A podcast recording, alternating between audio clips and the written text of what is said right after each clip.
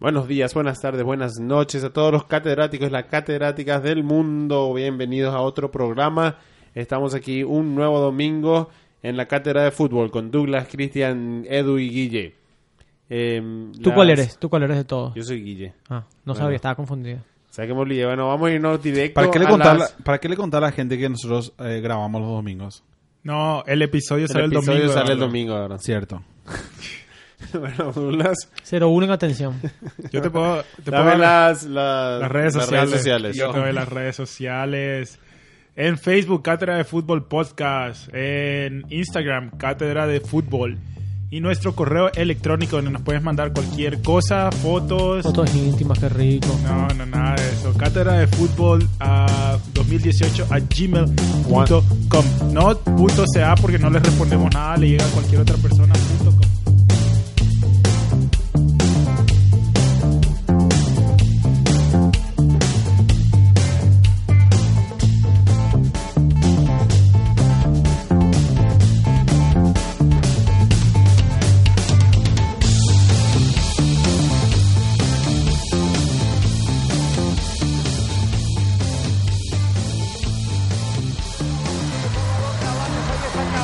abuelita.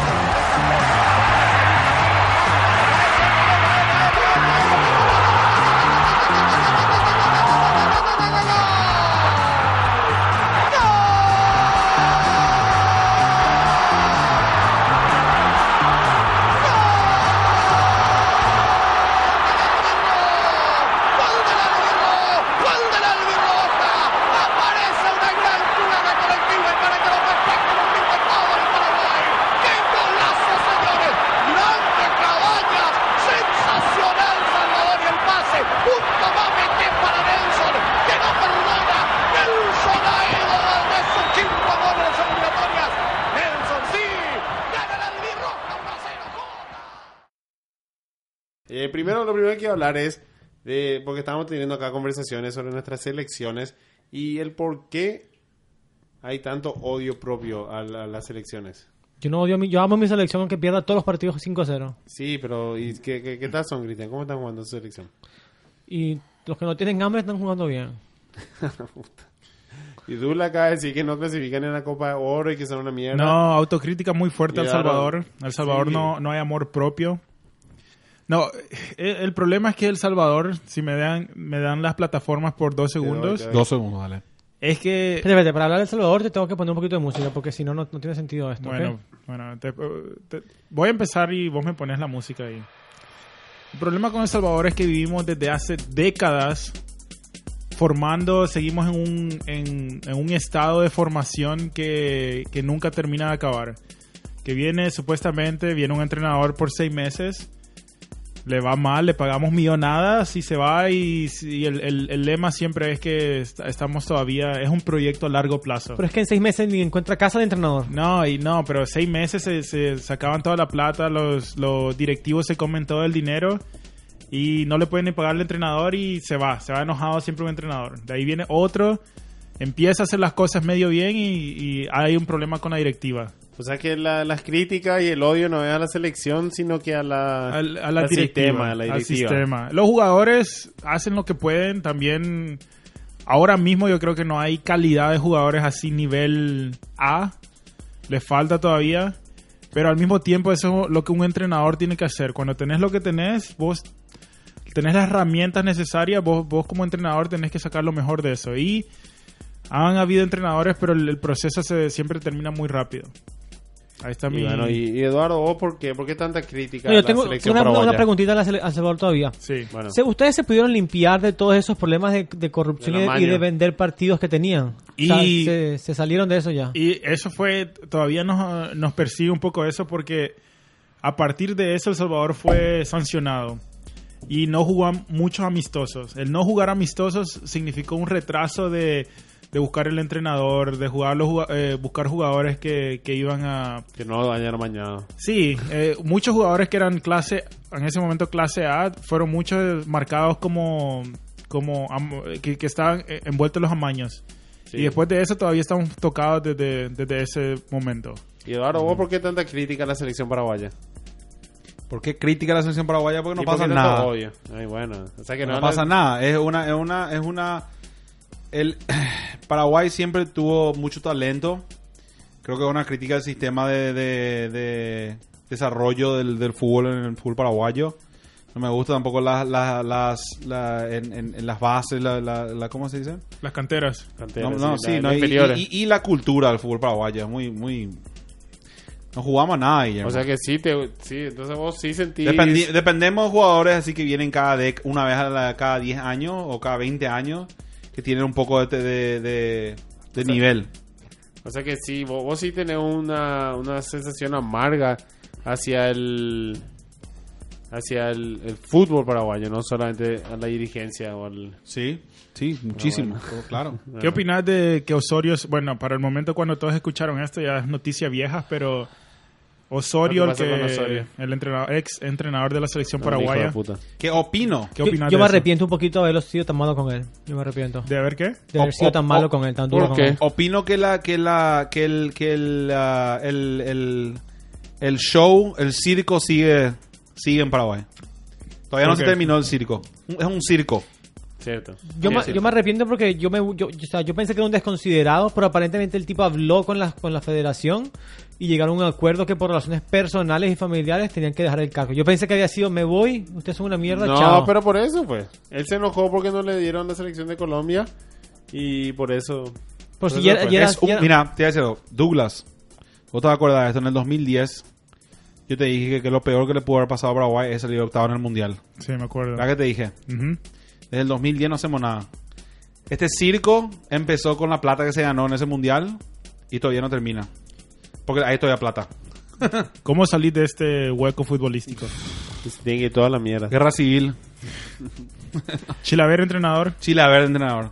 No, yo- yo yo de director de acuerdo. Yo deportivo. diría que les tiene que ser dirigente, sí, dirigente, director no, deportivo no entrenador. ¿Qué pasó, deportivo. Came? Sí, a mí también pasó en mi... Eh, no Yo los, escu- escuchamos. yo los he escuchado, yo los he escuchado todos y se están grabando todos. Pero no to- bueno. No toques nada. No Ya estamos nada. entonces en Salvador, Paraguay y yo solo quería preguntar sobre las autocríticas muy fuertes que estaba escuchando antes de que empecemos a grabar. Bueno. Y próximamente Cristian nos trae hoy una, una sección un poco especial que es sobre un jugador. Hoy elegimos un jugador que le vamos a presentar. ¿Qué, qué pasó, Cristian? Eh, hoy les traigo una sección, no, el tema es tuyo. En la sección, perdón. el- no, ni siquiera le dijiste a- a- a cuál es el tema para la, la audiencia, para que se preparen. Le dije al al comienzo mismo, dije. Sí, el dijo, tema dijo. es las dinastías de la Copa Libertadores. Ah, bueno, sí. Es- hoy les traigo una sección que se llama El Jugador del Día. Y no, no voy a hacer completamente adivinen, pero les voy a decir un- una sola vez una pista por su palmar se adivinan quién es este jugador, ¿ok? ¿Qué- ¿Cuáles son las reglas? ¿Podemos No, no, este es rapidito, rapidito. Si, puede, si saben, saben, si no, no. Tiene una, co- una, una Copa de la Liga en Inglaterra, una Premier League, una Copa de Europa, no, perdón, una... una sí, la, Euro, la Euro- Euroleague, no la Champions, la segunda. Una Copa Confederaciones y tiene un Brasilerao y un campeonato dos campeonatos gaullos. Hmm. Les repito, Equipos.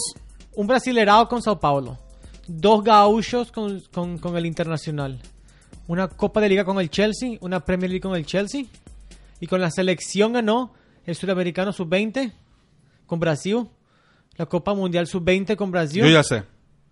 la Recopa Sudamericana con Internacional, la UEFA Eurocopa League con el Chelsea y la Copa Confederaciones con Brasil. Ya sé. ¿Quién Cristian. ¿Quieres que te diga ya? Yo te puedo decir Bien. también. Oscar. El mejor jugador de la historia para Douglas. Douglas, eh, Oscar te encanta por lo que escuché, ¿verdad? Oscar es un jugador, Cristian, que estoy muy decepcionado de vos por haberlo, pone- haberlo puesto en este, en este podcast. Y lo pusimos por ti, por ti lo pusimos. No es un jugador C, es un jugador D. Es la, es la mayor mentira. Pero escuchaste todo Supermar. Es la mayor mentira en el fútbol Tiene brasileño. ocho no, o- nueve títulos tiene, diez Eh, eh, títulos. Es un paupérrimo, jugador Bueno, un paupérrimo. un poco sobre Oscar. Nombre completo, Oscar Dos Santos Emboaba Jr. Nació el 9 de septiembre de 1991 en Sao Paulo. Mide un metro ochenta, acostado. Su posición es centrocampista. Metió 75 goles con su club y usa el dorsal número 8. ¿Y actualmente en qué equipo juega? A ver quién sabe. En. Guangzhou, El- Guangzhou, Guinea. Pollo, pollo agridulce.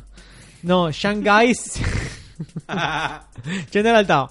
Eh, Shanghai SIPG, 15 goles, 51 partidos. Él todavía anda buscando a Cruz de la goleada que les metió en, en el 2014. Ese, El mira, 7 a ese 1. 7 a 1 no fue 7 a 0 gracias a este tipo. Pero, vos, Cristian, Eso no, hablemos de él. A mí, yo Douglas estoy en desacuerdo. No creo que. haya- O sea, eh, no, no fue un jugador clase A, pero tampoco fue un jugador clase D. Un Paupérrimo, Eduardo. No. La mayor mentira del fútbol brasileño. Yo con el Chelsea cumplía su función. Aparte, para que para ser mediocampista metió muchos goles. Metió 21 goles en 131 partidos. Ah, esa, esa estadística. 21 goles en 132. 131 partidos. No, pero mediocampista, pero pero mediocampista era. ¿Cuántos metió Sí. Gerard? ¿O cuántos metió...? Sí, pues Gerard era más defensivo. Eso es cierto. Más recuperación. Aquí dice posición... No, dice posición mediocampista. No dice atacante. Ah, ahora Gerard es recuperación. Tanto me dijeron a mí que no recupera. Es ¿Cómo lo que que. ¿Quién dijo que no? Se le, ¿te En acordás? mi- en mi- en mi- en mi- cuando dice mi, cuando gané el, Si van al el episodio de equipos. del 1 al Sí, 11, pero Nicolás le puso a Roberto Carlos de 9. el 5. Para variar, puedo decir un comentario sobre, creo que este... eh, Sobre eh, Oscar. Cuando, cuando yo no estaba acá en el episodio que ustedes hicieron y que, que respondieron a un mensaje, creo. Sí. Que le puso a Gatuso y a Arturo Vidal. Sí. Sí. Va a ser puta. ¿Cómo? Eh, eh, eh, no, es que Arturo Vidal y Gatuso. Arturo Vidal, yo no entiendo por qué, por qué eso es una leyenda de esos jugadores. No, ya no dijo. No, Ya, no, no, ya, tuvimos, ya tuvimos un toma y dame con Flu, con, con Sol en, en nuestras redes sociales. Muy, muy, muy productivo, muy pacífico. Estamos muy orgullosos de. de Y Gattuso era de- un jugador de rugby su- que se dedicó a la, a la, a la, a la selección italiana. Flu, con Azul, no nos dejes de escuchar, por favor. Bueno, bueno, dale, sí. Es que yo no estaba aquí, perdón. No importa. Bueno, eh, ¿sabes que Oscar se fue de Shanghái, eh, pollo, pollo, pollo agridulce, con 25 años nada más? Sí, o sea que va a ser de, de uno de los. Una leyenda de Shanghai. Tien- Va a tiene- estar ahí por toda su vida. 15 goles en 51 partidos. Y ya está mejor que en el otro. Y sí, claro, claro, claro. de no, ese- bueno, ahí, casi. te, ahí te respondemos mismo al nivel de Oscar. 25 años se fue a jugar a China ya. Ahí está. No, sí. es- Ok, dale. Pero seguimos. también se Siga- fue a jugar en sigamos. Villa. No, pero Villa después de ganar un mundial, Champions Euro. League, Euro, hacer todo lo que quiso en Nueva York, él puede hacer eso. Bueno, y nada, realmente no tengo mucho más que decir de Oscar, aparte de sus palmares y sus clubes, realmente no hay nada interesante sobre este jugador. Porque no, no hace- no hizo nada nunca. Bueno, bueno, dame la posta de Cristian. La posta. Sí. Tú- hoy me tienes las bolas La acatarradas. batuta, Yo la no entiendo qué batuta, mierda la estás batuta, hablando. la batuta. La me hiciste, me hiciste boludo. cagar el intro. Cristian, No no, sé por qué. la te, te estoy diciendo para que me dejes, que me dejes hablar otra vez. Ah, la, nosotros le decimos, eh, eh, ¿cómo se dice eso? El batón. El bastón o... La posta. Relevo, el relevo, les decimos Sí, relevo. el relevo. No, el relevo es la competencia. Claro, pero la... Y posta es relevo, la misma cosa. Bueno, podemos empezar con el, con el tema. Sí, empieza pues. La posta se llama el bastón, pero bueno. Y entonces empezamos con el tema de hoy que es son las dinastías de la Copa Libertadores. Eh, vamos a empezar con un poco de historia, le voy a dar un- unos cuantos datos sobre la Copa Libertadores, en específico sobre cómo se distribuyen los campeonatos y cada década que quienes dominaron. La Copa en su totalidad está dominada por Argentina y Brasil. Argentina ha ganado 25 trofeos, Brasil 18, Uruguay, el tercero ganó 8, con solo dos equipos, el Peñarol y Nacional. Eh, Colombia ganó 3, Paraguay ganó 3, solamente un equipo. Chile 1 y Ecuador 1. Y ningún otro equipo sudameric- un país sudamericano tiene un equipo campeón de la Copa Libertadores. ¿Ecuador? ¿Quién fue? el- Ah, la Liga. Perú, nada, nada, Perú. Perú, nada, Perú llegó a dos finales, pero nada. Si me bajaba un poco la canción, Cristian, para que escuchen mi dulce voz. Yo por eso le subí. Bueno, eh, la Copa Libertadores es interesante porque nosotros hicimos un episodio sobre la, la Champions League y las dinastías, donde se ven más rachas eh, campeonas de, de un equipo, donde un equipo solo dominó. Dinastías son tres años o más, ¿ustedes qué dicen? Por lo menos tiene que ser tres años. Yo creo que tricampeonato. Puede ser que Dinastía. dos campeonatos, pausa y, y dos campeonatos lo sigue llamando dinastía. Pero dos, Bueno. pausa, uno, yo no lo llamaría dinastía. Tres de cuatro no dinastía. Pero cu- cuatro de cinco sí. Sí. ¿Y Sí. Douglas? Sí. O sea que estamos en una dinastía del Real Madrid ahora mismo. Ah, Sí, claro, definitivamente. Ah, bueno, Gracias. ¿Sabes que este hace poco cumplió mil días el Real Madrid como campeón de, de, de Europa, sí. Europa, sí. Y creo que incluimos esa, ¿o no? No había ese. Sí. ese No, sí, sí, incluimos, antes. incluimos. Incluimos. Bueno, En, en- hubo un periodo donde nadie dominó, que fue en los 80 y los 90, donde hubieron 15 diferentes campeones en esos, en esos años. Y en los últimos 9 años hubieron 8 diferentes campeones. Solamente River repitió el 2015 y el 2018. Eso es bueno, eso es una buena estadística para Sudamérica. Sí, es, es muy competitiva, es una- un trofeo muy difícil de ganar varias veces. Y ya les voy a contar eh, por qué yo creo que ganaban antes. Antes, o sea, hubi- hubieron unas cuantas dinastías, hubieron dos en realidad muy largas que tienen sus razones. Bueno, en el 60, el 60 fue de Peñarol. Peñarol ganó tres copas en el 62 y después de creo tres años ganó la, su, su tercera. Y después Santos Independiente y Estudiantes ganaron dos copas en esa, en esa década. En los 70 sí fueron totalmente dominadas por Independiente con cuatro copas, aunque Estudiantes ganó su tercera copa con- consecutiva en 1970. O sea que Estudiantes ganó 68, 69 y 70. En lo- los 80, perdón Cristian, los 80 fueron de mucha variedad, donde solamente Nacional y Peñarol consiguieron ganar dos copas. Y ninguna fue consecutiva. Nacional ganó en el 80 y el 88 y Peñarol en el 82 y 87. Cinco años eh, por lo menos entre cada trofeo. Estos son equipos históricos eh, muy, con mucha, mucho peso en Sudamérica. En el 90 también hubo mucha variedad con no, nueve diferentes campeones. El único en repetir fue Sao Paulo con dos consecutivas en el 92 y 93, si no me equivoco. Y no acá, sí, 92 y 93. En, el- en los 2000 sí se ve una pequeña semidinastía de Boca que ganó 3 de 4. Cristian no dice que dinastía.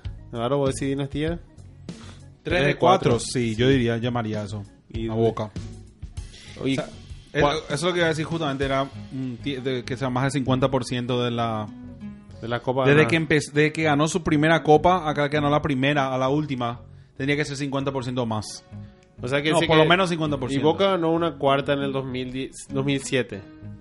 El 2000 al 2007 ganó cuatro en ocho años. Yo la, yo la cuento como dinastía. Una semidinastía. Bueno, esa fue. Y pero también eh, hubieron muchos diferentes campeones y muchos nuevos campeones en, lo- en lo- en los nuevos años. Eh, ganó Once Caldas, ganó la Liga Depor- Deportiva. Eh, mira que te miro la lista aquí.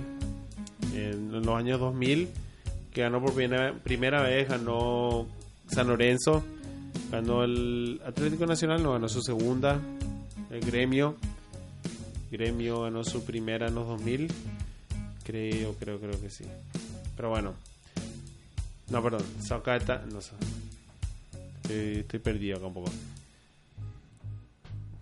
En, los, en el 2000 ganó Once Caldas, ganó su primera Liga Deportiva, ganó su primera Corinthians, ganó su primera Atlético Mineiro, ganó su primera, su primera Copa y San Lorenzo ganó su primera Copa. Y entonces sí, en los 2000 se ve una, un, un- otra vez mucha variedad, otra vez muchos equipos nuevos que van, que, que- que empiezan a ganar la Copa Libertadores. En mi opinión, solamente hay dos dinastías. La Independiente de los 70s y Estudiantes de 68 a 70. Y ya, ya hablamos más o menos de qué son dinastías. ¿Ustedes están de acuerdo en, en eso? Yo sí estoy de acuerdo contigo, Guilla. Mira, bueno, les, les voy a contar un poco de la estudiante de, de las, de los trofeos y hablamos un poco y, y ese es el episodio. No hay mucha gente con dos copas me estoy dando cuenta seguidas. No, Bueno, 1, 2, 3, 4, 1, 2, 3, 4, 5. Pero uno de ellos es, es independiente de por sí. sí. Pero supongo que vas a llegar a eso con más adelante, perdón. No, no, no, tranquilo. Entonces, a mí, a mí, a mí, una, una, una conversación interesante sería em, eh, eh, estudiar un poco o opinar sobre qué necesita un equipo para formar una dinastía. Necesita Uh. plata, necesita talento, necesita sistema, necesita... suerte también. Porque Por y, y- suerte. y yo creo que eso cambia durante las décadas al comie- porque obviamente el negocio del fútbol se el negocio del fútbol se va cambiando durante las décadas. El negocio del fútbol se, se transforma, evoluciona a otras cosas. Al comienzo Sí. era, era los equipos generaban sus propios futbolistas. Hoy en día hay los mucho más equipos- movimiento. Hoy en día la mayoría de los equipos no no o- o hay más movimiento, ¿verdad? hay más mercado Sí. y Pero sería una, buena, una, una conversación interesante. Pues podemos hablar al final, porque Ok. esto vamos Dale, rápido sí. por las dinastías. Termina. La dinastía más larga es la de Independiente, del 72, 73, 74 y 75. En el 72 le ganó al Universitario de Lima.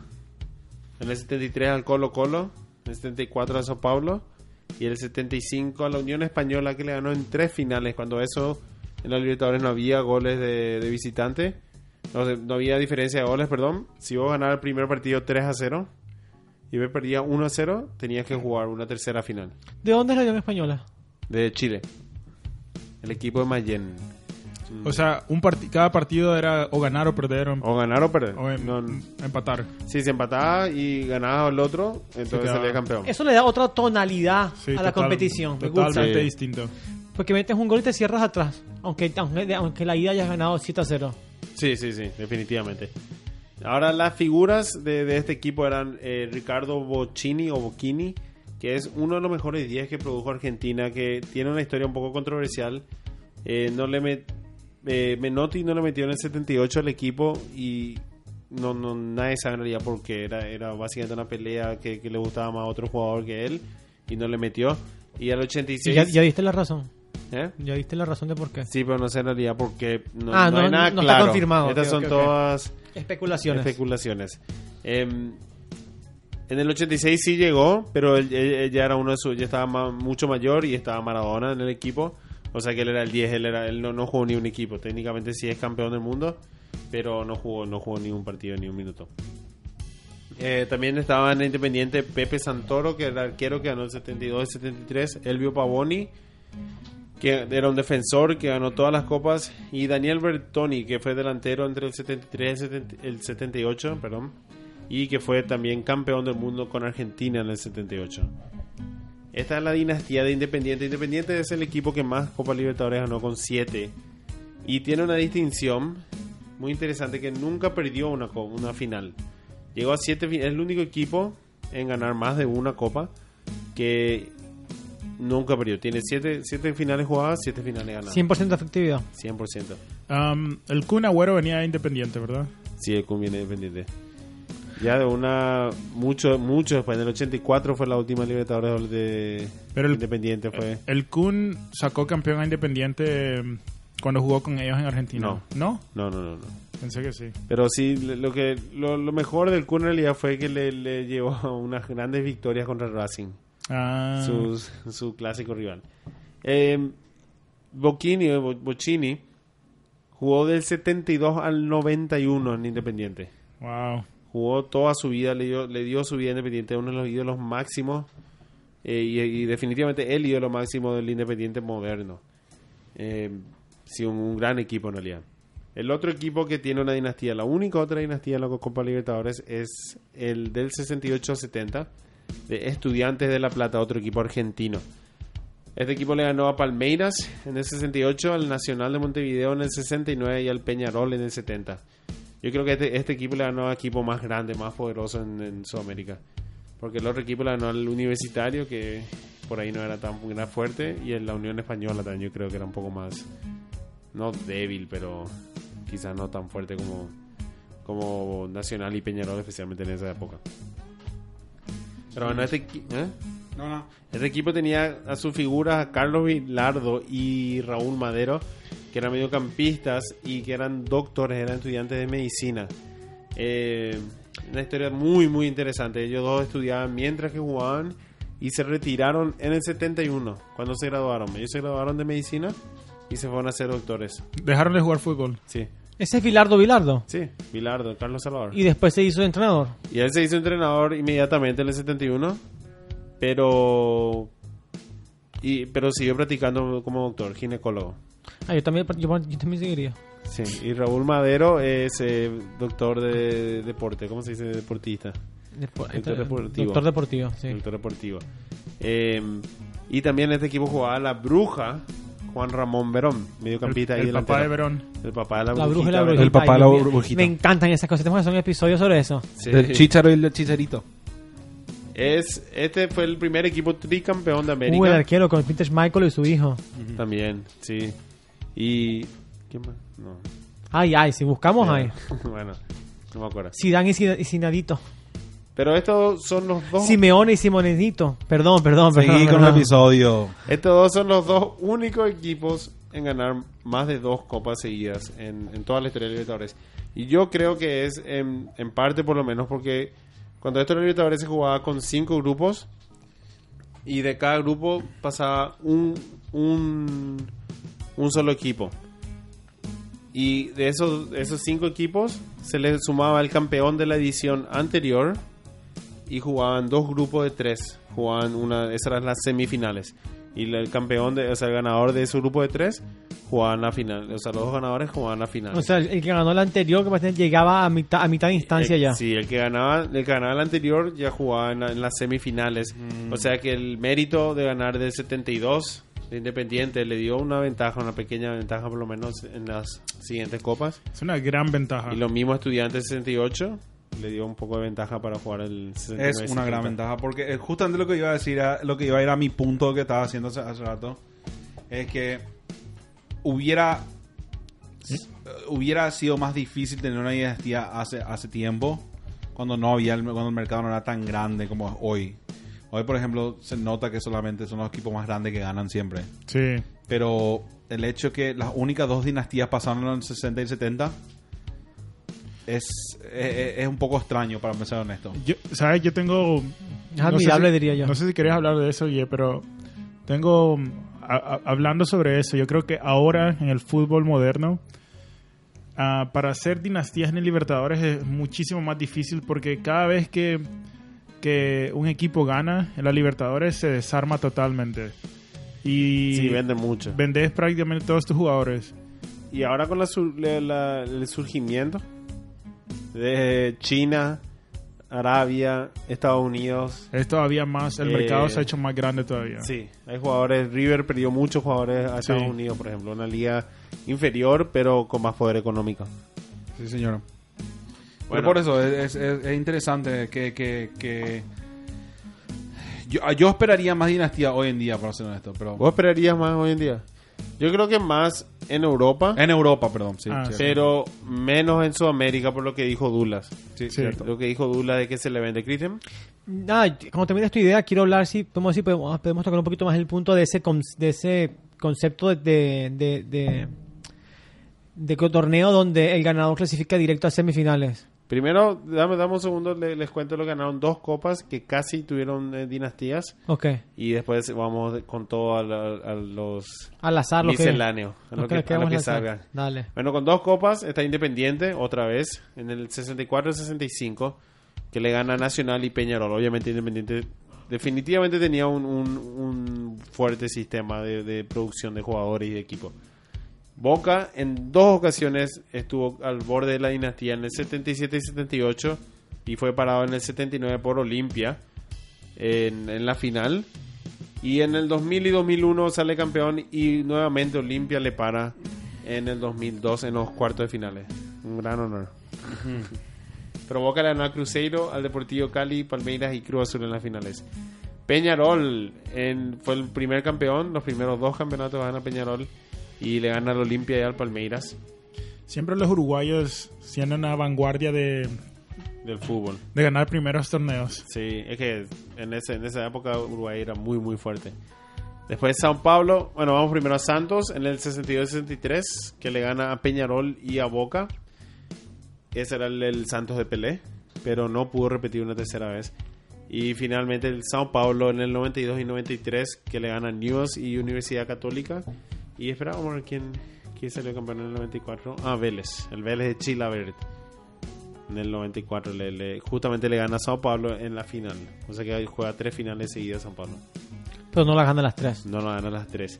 Estos son los equipos que quedaron al borde. Yo le quiero dar una mención de honor a Olimpia, mi querido Olimpia, porque es el único equipo que llegó a una final en todas las décadas.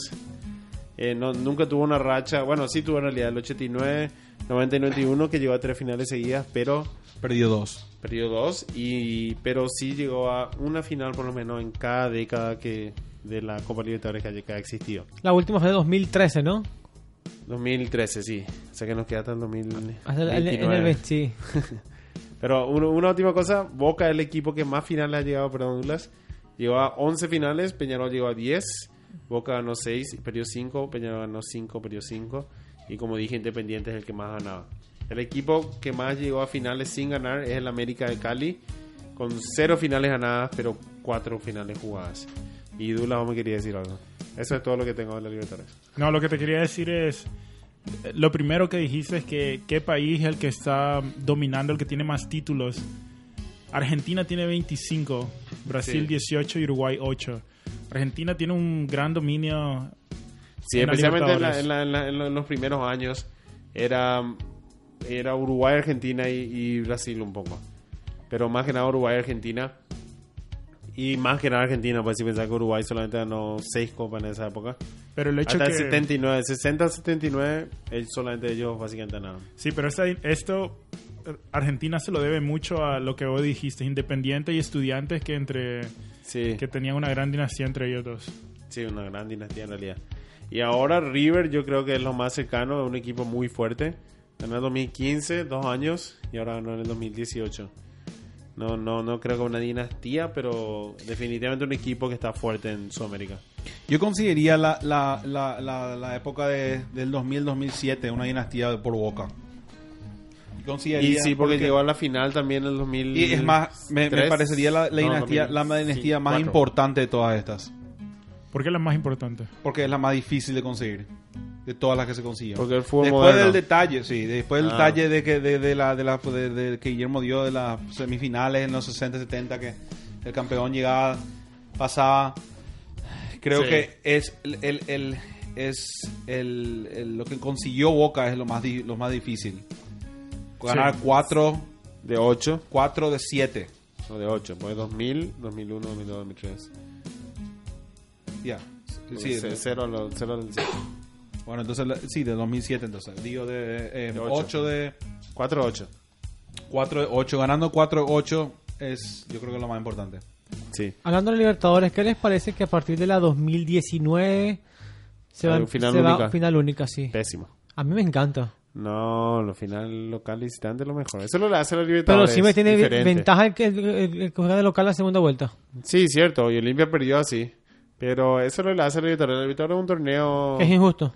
¿Eh? Que es injusto. No, pero un, tor- un torneo de- como de barrio, más o menos. Un torneo No. Y esa mentalidad, esa mentalidad Rústico. es lo que es algo que, es que o sea, si tú hablas así, después esa mentalidad se agarra gente como Eduardo para decir que es inferior a la Champions. Yo no digo que la Libertadores No, es pero es más Champions. difícil de ganar. Claro. Mucho más difícil de ganar. eh. Pero no tienes que decir que es más rústico. Bueno, bueno, no más Ah, pa- rústico. pa- mí- yo más- para mí yo- es diferente. A mí me gusta diferente. mucho más, es mucho más pa- apasionante y, Una y sola final. alegre ver. No, no, perdón, la Y- Libertadores en comparación a la Y Champions. bueno, entonces, ¿para ejemplo. qué, ¿para qué hacerle más como la Champions? No, pero el concepto de final única me gusta mismo. porque es igualitario para los dos equipos. Pero que, no, no, ¿Para no, qué- no, para no qué es igualitario, Cristian, porque, un, por ejemplo, si juega un equipo de Bolivia contra un equipo de Argentina o de Brasil, ¿dónde, dónde la gente tiene más poder económico para viajar al país? Pero las entradas se les venden a, a la No, mitad mitad. Sí, no, pero vos te puedes ir al, al país y comprar, o puedes comprar al país. No, Se no. te garantiza mitad y mitad. Se te garantiza mitad mitad, claro. Pero, pero si yo me voy, yo compro, yo compro, no importa quién Pero, soy. por ejemplo, cuando ellos hacen eso, eso, eso es entrar a los estadios, ellos dividen el estadio en 33 de 33. 33% se le dan a, las- a, a los hinchas de, de- de equipo A para que los vendan, para que las asignen. Equipo, 33 al equipo B y el otro 33 es la que tú vas y compras. Sí, O sea, sí, sí sigue siendo igualitaria la asistencia al estadio. vamos a ver, vamos a ver. Interesante. Vamos, vamos a qué pasa. Yo creo que no va a ser igualitario. La pregunta a usted, ¿cuál es la, cuál es la dinastía más importante aquí? Lo, la más difícil, la más admirable. Y técnicamente la de Boca es una semi-dinastía para mí. Es sí era un equipo muy fuerte en esa época y siempre tenía que ganar la Boca para salir campeón. Pero Para mí, independiente, nadie más nunca va a ganar Sí. cuatro, cuatro, cuatro campeonatos seguidos. Se Pero- acabó, se acabó eso. Pero yo estoy de acuerdo con lo que Edu dice. Independiente le ganó al, Manchester en el Old Trafford. Pero le Ese quita el hecho que, que entraba ya a la mitad del torneo, eso te, te da mucha ventaja. Sí, Sí, cierto. y especialmente en esa época donde era el potrero, donde te lesionaban un jugador y ya te fuiste. Afuera, fuiste. Y entonces en- entrar a la mitad del torneo es una gran ventaja ya. Pues también, es una, también es una desventaja porque no, no, no- entras sin No. ritmo. Sí, no, pero juegan tu liga. Sí, yo estoy de acuerdo. En ese sentido, sí, yo, yo estoy, estoy viendo en en- en- entre... Estoy dividido un poco. Pero Estoy de obvio- acuerdo con Cristian que nadie va a ganar cuatro de seguida. Sí. Pero sí que Boca en el- lo que consiguió en el fútbol moderno es un poco más Claro. admirable. Obvio que esa es la, la gran pregunta que es difícil comparar épocas distintas porque Sí. Y no, y no deberíamos. No, porque sí, cuando es, pero también cuando eso el viaje era mucho más largo, más difícil. Pero bueno. Y Cristian, vos querías hablar de, del, del- de sistemas alternos de torneos. No, quiero, ¿Qué te quiero, quiero, eh, hacer una división en mi pregunta. Quiero separarla. Sí. Primero que nada, ¿qué les parece a ustedes que en general, como se hacía antes del Mundial, que el ganador clasifique directo al siguiente torneo? A mí no me gustaba. Porque el ganador viene fuera de ritmo después. Viene ya sin jugar por mucho tiempo. Por cuatro años. A mí me gusta porque... Te referías al mundial. En, sí, en Mundial es un- era, un, era un ejemplo, pero en general también fue, existía este, por ejemplo, donde el ganador entraba en, en semifinales, o sea, di- clasificaba directo. Mm. A mí, A mí me gusta porque es una recompensa extra para Ahora, ganar por ganar. Pero ¿y en la, en la Copa del Mundo de Clubes, que los equipos sudamericanos y europeos llegan ya a la, a la semifinal. no eso está eso está mal pero Eso está mal. pero entrar al torneo desde inicio digamos desde la, la- Para, para- claro, los para- grupos para mí eso no está bien, pero yo diría no tener que clasificarse al torneo. sí eso a mí me gusta sabes por qué porque también es lo que la ramificación que normalmente si digamos en el mundial si por ejemplo Argentina gana el mundial se le da un puesto más a eso significa que se le da un puesto más a la confederación de Conmebol para clasificar y de una forma yo siento que el, el- el ganar le está ayudando al resto de tu Continente. de tu continente y le está diciendo bueno de acá salió el campeón así o sea de- Una así de, así de competitivo es la liga y para mí que eso Sí, está pero él le quitar la competición. Pero, y- pero tienes que es una Ah, o sea- recompensa también. ¿sabes que A mí me gusta el, el- el- el- el que se crea un escenario donde uno tiene un poquito más de ventaja que otro. A mí me gusta eso. Me gusta, Sí, sí, me gusta. No, me- no, no, no hace falta que... No hace falta que... que, o sea, de- A la y- Madrid, y, más importante, me gusta cuando se le gana a ese campeón. más importante cuando tenés la ayuda de los árbitros verdad Mira, por Douglas Quinala, por Dios. ¿Cómo lo que...? Ah, ¿Por Douglas, qué cara dura? Yo soy antimadridista, pero anti, fui anti-barcelonista. Cuidado. es, es- es- ¿Qué? no una ventaja así tan grande no es del- desde el- la mitad del grupo Ok, te tengo, te tengo otro, otro escenario. Otro escenario.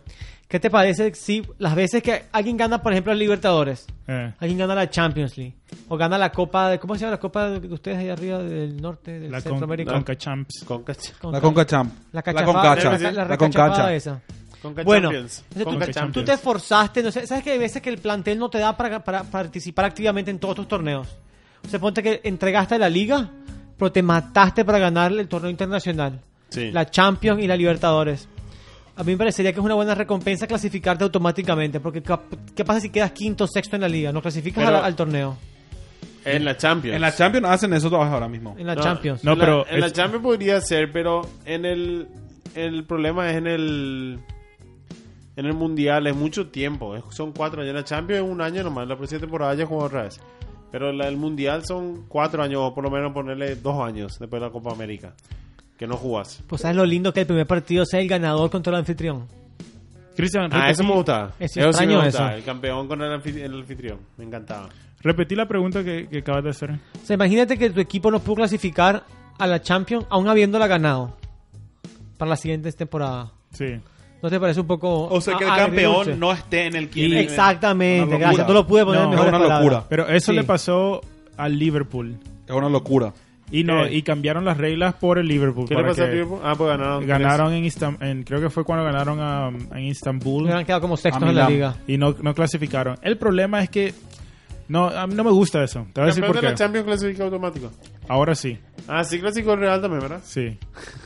No, no, no, no. O sea, a estas alturas, Eduardo, si no, si no ganas No, la está- Champions, está- no juegas la siguiente año Sí, que estábamos, viene. estábamos la No, Champions. pero escúchame. A mí no me gusta eso porque todo eso es una estrategia. Eso si, si vos querés ganar tres trofeos en, en, en todo el año, vos tenés que, como entrenador, como plantel, como dirección del equipo, vos tenés que...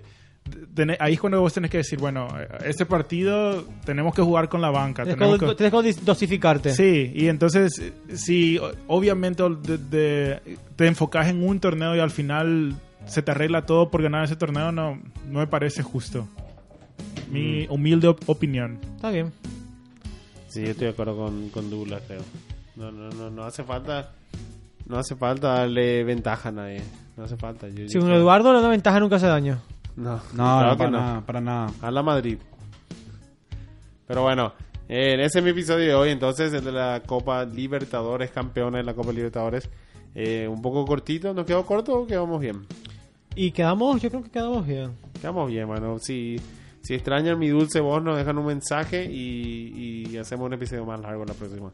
Sí. Pero les quería recordar a nuestros amigos que deben suscribirse y deben compartir si les gusta el episodio, si les gusta el podcast, si quieren apoyarnos, la mejor manera de hacerlo es compartiendo la publicación de Facebook, compartiendo el audio, dándole me gusta, diciéndole a sus amigos que escuchen el podcast.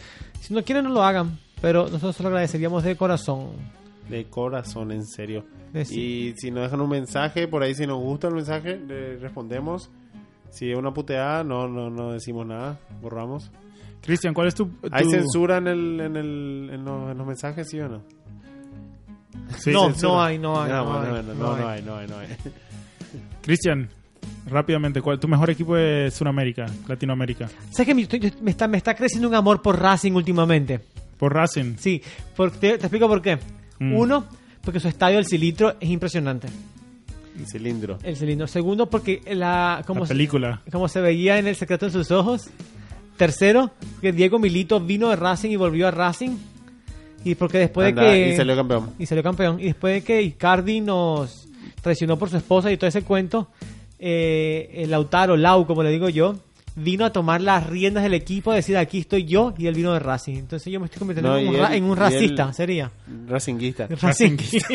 y él, él, hey, eh, Cristian, tenés que andar a escuchar las canciones de la Guardia Imperial. Son muy, muy buenas canciones. Y, y aún leíste la historia del 2001, del, de la bancarrota. ¿De Racing? No, yo, yo, yo tengo muchos motivos por cuál sea de Racing. Te, Tenés que seguir. te los voy a Es decir un, equipo, un equipo muy interesante. ¿Cuál es la Ese- historia?